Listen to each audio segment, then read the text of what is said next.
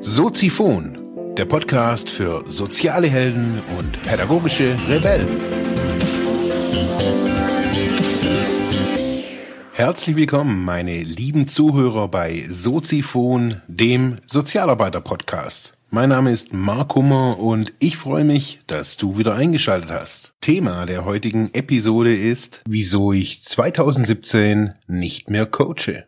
Ja, meine lieben Zuhörerinnen und Zuhörer, ein Wunder, eine wundersame Wendung bei Entwicklungsbüro beim Herrn Kummer. 2017 habe ich mich habe ich beschlossen, nicht mehr zu coachen. Aus einem einfachen Grund. Der Grund liegt natürlich auch nahe. Ich bin gar kein Coach. Hm. Ja. Was heißt es?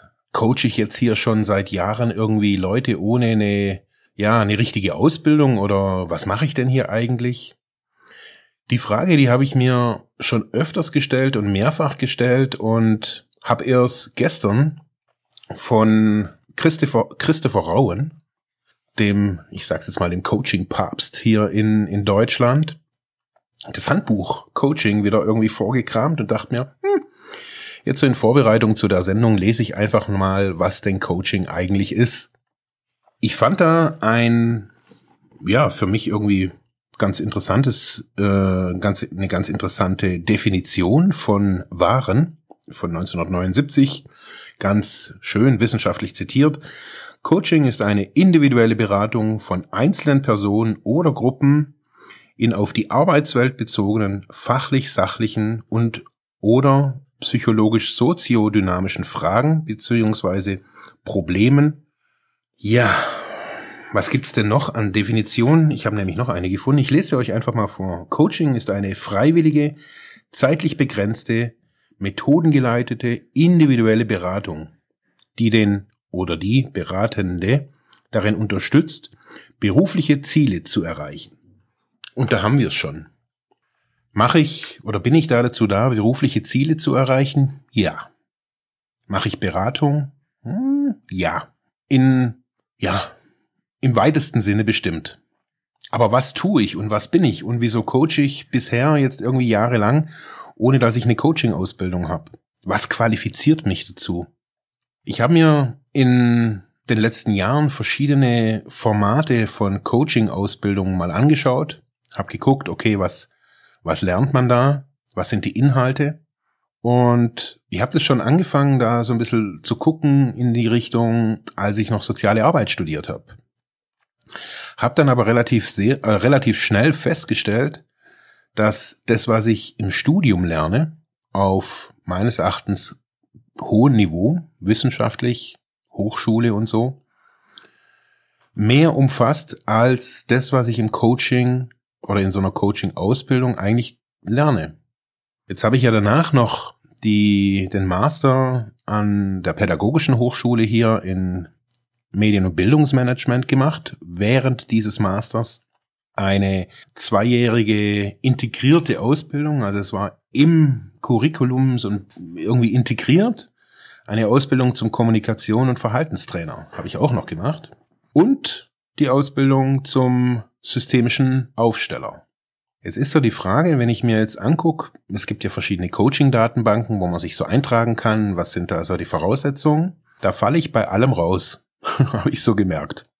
Was, was heißt das jetzt für mich? Was heißt es für Entwicklungsbüro? Was heißt es auch für meine persönliche und private und berufliche Zukunft? Wenn ich jetzt eigentlich gar kein Coach bin. Mache ich, mache ich es jetzt so wie viele andere, die nennen es halt einfach dann Life-Coaching oder wie auch immer, tragen in ihre Biografie dann viel mal ein Schule des Lebens. Was mache ich hier denn eigentlich? Worin und wobei helfe ich den Menschen? Und was und wie grenzt sich das zur sozialen Arbeit ab? Ich habe das auf meiner Internetseite hinten bei über mich so ein bisschen beschrieben, dass ich methodisch ja breit aufgestellt bin und auch so arbeite. Ich habe mich davon distanziert. Am Anfang habe ich das so ein bisschen probiert. Systemische Aufstellung, speziell freie systemische Aufstellung im Einzelkontext, also im Einzelsetting mit Einzelpersonen ohne Gruppen. ohne die, das Dogma, sage ich jetzt einfach mal, der, ja, Bewegung von, von Hellinger. Das kennen ja viele vom Familienstellen. Habe ich gedacht, okay, ich biete Einzelsettings an zum Aufstellen. Habe aber so gemerkt, da mache ich, da bin ich selber nicht so wirklich glücklich. Es kamen dann irgendwie immer wieder Leute und haben dann irgendwas aufgestellt, aber der Prozess war da halt irgendwie weg. Also es, die kamen halt irgendwie einzeln und hatten dann irgendwie eine einzelne Frage, haben das dann irgendwie bearbeitet, gut ist. Auf der anderen Seite habe ich hier Leute, die dann zu mir kommen und Hilfe suchen, Hilfe brauchen. Da mache ich dann wiederum teilweise keine Aufstellungen. Teilweise arbeite ich mit, ja, verschiedenen Ankerkarten, Aspektekarten, ganz unterschiedlich. Glaubenssätzen, manchmal reden wir, manchmal reden wir nicht, manchmal gehen wir spazieren, manchmal nicht. Und ich bin immer wieder so am überlegen, was unterscheidet sich denn in meiner jetzigen, was unterscheidet sich in meiner jetzigen Tätigkeit zu meinen früheren Tätigkeiten in sozialen Einrichtungen? Und unterm Strich ist es nichts. Ich arbeite jetzt genauso wie noch vor ein paar Jahren in, in Angestelltenverhältnissen da kann man sich natürlich jetzt fragen, warum soll man zum Herrn Kummer gehen, wenn man es bei einer sozialen Einrichtung umsonst bekommt. Ist ja ganz oft so, dass die großen Einrichtungen die Angebote kostenfrei anbieten. Ja, und bei mir soll es was kosten. Auch nicht gerade wenig. Andere sagen, es ist viel zu wenig. Andere sagen, es ist viel zu viel. Wie, wo, wie und woran orientiere ich mich denn jetzt? An den Coaching-Richtlinien? Also an Richtlinien von einer Berufsgruppe, der ich eigentlich gar nicht angehöre? Biete ich überhaupt Coaching an in diesem in dieser Form? Unterm Strich biete ich das an, was ich kann. Ich habe soziale Arbeit studiert, habe da in diesem Bereich gearbeitet. Ich kenne mich in zwischenmenschlicher Kommunikation sehr gut aus. Und ich bin methodisch, habe ich mich in vielen verschiedenen Bereichen fortgebildet. Und dieses Sammelsurium biete ich an. Ob man dazu jetzt Coaching sagen kann oder ob es eine Beratung ist, es ist eigentlich egal. Weil Berater bin ich ja auch nicht. Es gibt ja in Deutschland auch zertifizierte Beraterausbildungen. Was sind es aber dann ganz häufig für Leute, die Coaches sind, Business Coaches, Life Coaches? Was sind das für Leute? Was bieten die denn überhaupt anders an? Ich habe mal so ein bisschen quer durch die Bank geschaut, was sind denn so die Qualifikationen der Leute, die entweder Business Coaching oder auch Life Coaching anbieten? Ja, und das, der zentrale Punkt ganz häufig ist eine NLP, also neurolinguistisches Programmieren eine, also viele haben eine, eine NLP-Ausbildung oder eine Fortbildung in dem Bereich, nennt sich dann NLP Practitioner oder Master oder was auch immer. Und da danach machen sich viele selbstständig als Coach, als NLP-Coach oder was auch immer. Wieder andere, die haben viel Lebenserfahrung, sind durch Krisen gegangen, sind wieder aufgestanden, haben weitergemacht und haben dann so ihre Lebenserfahrung, ja, so transformiert, würde ich das einfach mal nennen, dass ein gewisses Angebot an Dienstleistungen entstanden ist. Nennen wir es jetzt mal Live-Coaching. Was ist aber anders zu mir als Person jetzt vielleicht auch mal? Ich bin auch durch Krisen gegangen, habe sehr viel therapeutische Erfahrung, habe versucht, sehr vieles umzusetzen, habe mich ehrenamtlich betätigt, habe da bin immer wieder über oder durch durch Täler und Hürden gegangen, habe danach soziale Arbeit studiert, gedacht, okay, ich möchte es irgendwie auch alles auf ein fachliches Niveau bringen, nicht einfach nur so ein bisschen daherlabern, sondern Gesprächstechniken kennenlernen, Fragetechniken kennenlernen, auch mal zu verstehen, wie, wie, wie funktioniert oder wie, wie, wie, wie läuft es so in der Psyche so ab. Und da habe ich jetzt so nach fünf Jahren Studium und sehr, sehr viel neuem Input und sehr viel Praxiserfahrung ist dann das entstanden, was wir heute jetzt irgendwie so sehen als Entwicklungsbüro. Eine fachliche Begleitung auf, einer, auf Augenhöhe, das ist mir immer ganz wichtig, auch wenn das so ein, so ein Satz ist, den man ja irgendwie auch schon langsam nicht mehr hören kann. Alles ist auf Augenhöhe und alles ist ganzheitlich. Das ist alles auch irgendwie manchmal so ein Schmuh. Ich versuche das trotzdem den Menschen, also ich weiß, ich weiß nicht, was für die Leute gut ist. Die Leute oder wenn, wenn Klienten oder Menschen jetzt zu mir kommen, dann weiß ich einfach nicht, wie ich denen helfen kann. Ich habe festgestellt, aufgrund dieser besonders der Ausbildung als Sozialarbeiter, aber auch die Ausbildung als Kommunikation und Verhaltenstrainer, hat sehr stark dazu geführt, dass ich mich mit besonders mit Kommunikation und was damit zusammenhängt, auseinandergesetzt habe. Es ist, glaube ich, schwer für, für manche Menschen, wenn die auf meine Internetseite kommen, irgendwie rauszufinden, was, ja, was sie bei mir bekommen. Ja, ich merke, das ist auch es ist auch für mich schwer, das nach außen zu tragen, was die Leute bei mir hier bekommen, weil jeder bekommt natürlich auch was anderes. Und was ich anbiete, ist eine individuell, fachlich hochgestellte Begleitung von Menschen, die motiviert sind, in ihrem Leben wieder mehr Zufriedenheit einfließen zu lassen. Da dazu muss man natürlich erstmal bereit sein, den Ist-Zustand anzuerkennen und zu gucken, okay, wie sieht's denn eigentlich bei mir aus? Außerhalb der Weber-Grills und schön gemähten Rasen und einer Frau im, äh, im Auto. Wenn man da dazu bereit ist, zu sagen, hey, irgendwas stimmt irgendwie nicht, ich brauche da irgendwie Hilfe, da kann man dann zu mir kommen. Und ja, komischerweise findet man aber diesen Begriff Coaching sehr, sehr wenig bei mir auf den Internetseiten. Ich habe auch bewusst auch jetzt in der Suchmaschinenoptimierung den Begriff Coaching so nicht verwendet, weil ich immer wieder denke, das, was ich hier biete, ist mehr als Coaching. Es ist, ja, umfassender, würde ich jetzt einfach mal sagen. Meine ganze, meine ganze Konzeption von, also alles, was ich hier tue, ist angelehnt an ein Konzept von Steve Dischazer und Inso Ben Kim. Es sind zwei amerikanische Therapeuten.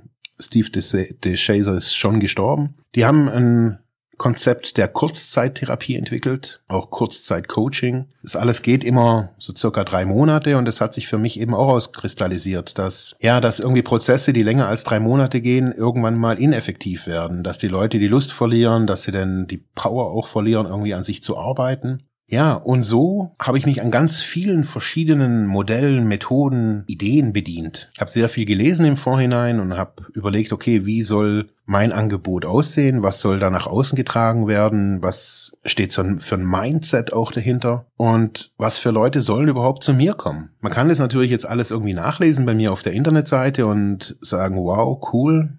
Aber wen sprechen Sie denn wirklich an, Herr Kummer? Ich musste da auch ein bisschen umdenken. Ich musste da auch von diesem typischen, ja, wenn es um Positionierung, um Firmengründung geht, musste ich von diesem Begriff der Zielgruppe oder der Zielperson weg, sondern eher hin zu dem Begriff Bedarfsgruppe oder Bedarfs, oder was haben die Leute für einen Bedarf? Und da ich nicht wirklich genau weiß, was die Leute für einen Bedarf haben, kann ich natürlich nur davon ausgehen, was ich wahrnehme, was ich sehe, was ich lese, was die Leute mir erzählen. Und somit habe ich auch wieder, um wieder irgendwie da die Kurve zu kriegen, habe ich festgestellt, ich, ich coache nicht. In allem, was ich, was ich in diesen Handbüchern und Internetseiten gefunden habe, kann ich sagen, dass ich nicht coache. Wenn man es jetzt definieren möchte, was man ja irgendwie in Deutschland permanent irgendwie versucht, irgendwie alles zu definieren, dann würde ich mal sagen, ich biete soziale Arbeit, also kostenpflichtige soziale Arbeit für Leute an, die eigentlich keinen Zugang zu sozialer Arbeit haben. Weil nämlich ein, eine Führungskraft in einer Firma jetzt nicht so bedürftig ist, dass sie jetzt zu einem Sozialarbeiter gehen könnte. Schon, geht auch, aber die Hürde ist doch dann schon eher groß, weil soziale Arbeit ganz oftmals auch mit, mit Bedürftigkeit irgendwie verknüpft ist, auf jeden Fall in unserem Sprachgebrauch. Und doch muss ich sagen, dass sich auch natürlich soziale Arbeit, so wie ich sie wahrnehme, verändert hat. Nicht alles ist kostenlos, nicht alles ist umsonst. Irgendwie bezahlen wir alle für diese soziale Arbeit. Und ich denke mir halt, hey, wieso nicht soziale Arbeit kostenpflichtig anbieten? Ist es methodisch? Ist es eine Mischung aus Case Management, Einzelhilfe und wenn wir ein Seminar haben, vielleicht noch Gruppenarbeit? Die klassischen Methoden der sozialen Arbeit? Inhaltlich ist es bei mir nicht esoterisch, sondern sehr nüchtern, würde ich jetzt einfach mal sagen, besonders die Methoden. Auch wenn systemische Aufstellungen immer wieder in die Esoterik-Ecke gedrängt werden, ist es bei mir irgendwie ja, ohne Duftkerzen und ohne Räucher und ohne Engel und so weiter ist bei mir halt einfach nicht, weil ich da dazu einfach auch keinen Bezug habe. Aber systemische Aufstellungen als Methode sind für mich die Wirk also ist für mich das wirksame Instrument geworden. Fernab des ganzen Gelabers. Weil was erzählen die Leute, wenn sie herkommen? Sie erzählen Stories, Geschichten aus ihrem Leben. Aber das hat oftmals gar nichts mit der eigenen Problem mit der, mit der eigentlichen Problematik zu tun. Ich coache nicht mehr 2017. Aber was mache ich dann? Ich glaube, ich begleite Menschen einfach.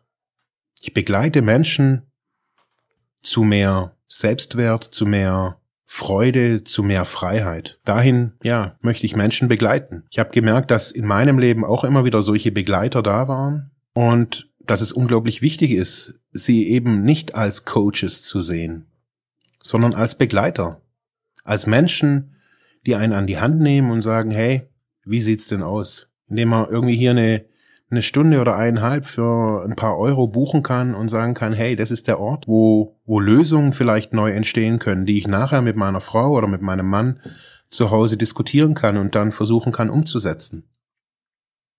Mehr tue ich nicht. Begleiten. Die Hand geben, einen Schritt nach unten gehen oder einen Schritt nach oben gehen, um auf Augenhöhe zu sein. Mehr ist es nicht. Es ist keine Beratung, es ist auch kein wirkliches Coaching. Es ist einfach Begleitung. Und manchmal kostet diese Begleitung halt einfach auch ein bisschen Geld. Und wir müssen uns, glaube ich, ja, oftmals fragen, ist es gut, ständig nur diese Kassenleistungen, diese ja, Rentenleistungen oder diese Kuren oder Rehas irgendwie oder diese ambulanten irgendwas zu machen? Kommen wir so zum Ziel? Kommen wir, fühlt sich das wirklich gut an? Oder nehmen wir mal, sagen wir mal, viermal im Monat einen Termin beim Herr Kummer war. Das ist ja nicht auf lange Sicht. Wie gesagt, drei Monate. Und buchen bei dem so ein, so ein Paket. Nicht einzeln, sondern vielleicht mal für einen Monat, vielleicht für zwei, vielleicht für drei. Was kostet ein das? Hey, aufs Jahr gesehen, auf fünf Jahre gesehen, auf die psychische und wirklich auf die eigentliche Gesundheit gesehen, ist es ein Klacks. Ab 2017 begleite ich. Ich hoffe, ich werde euch vielleicht mal hier wiedersehen, hören, sprechen. Danke fürs Zuhören. Ciao. Ja, das war's für heute mit diesem Thema. Ich hoffe, ich konnte dir weiterhelfen, vielleicht Denkanstöße geben oder sogar ein bisschen inspirieren. Ich würde mich freuen, wenn du Soziphon weiter unterstützt, indem du weiter zuhörst, mich auf iTunes bewertest, Kommentare schreibst oder diese Episode per PayPal oder Flatter finanziell unterstützt. Dankeschön.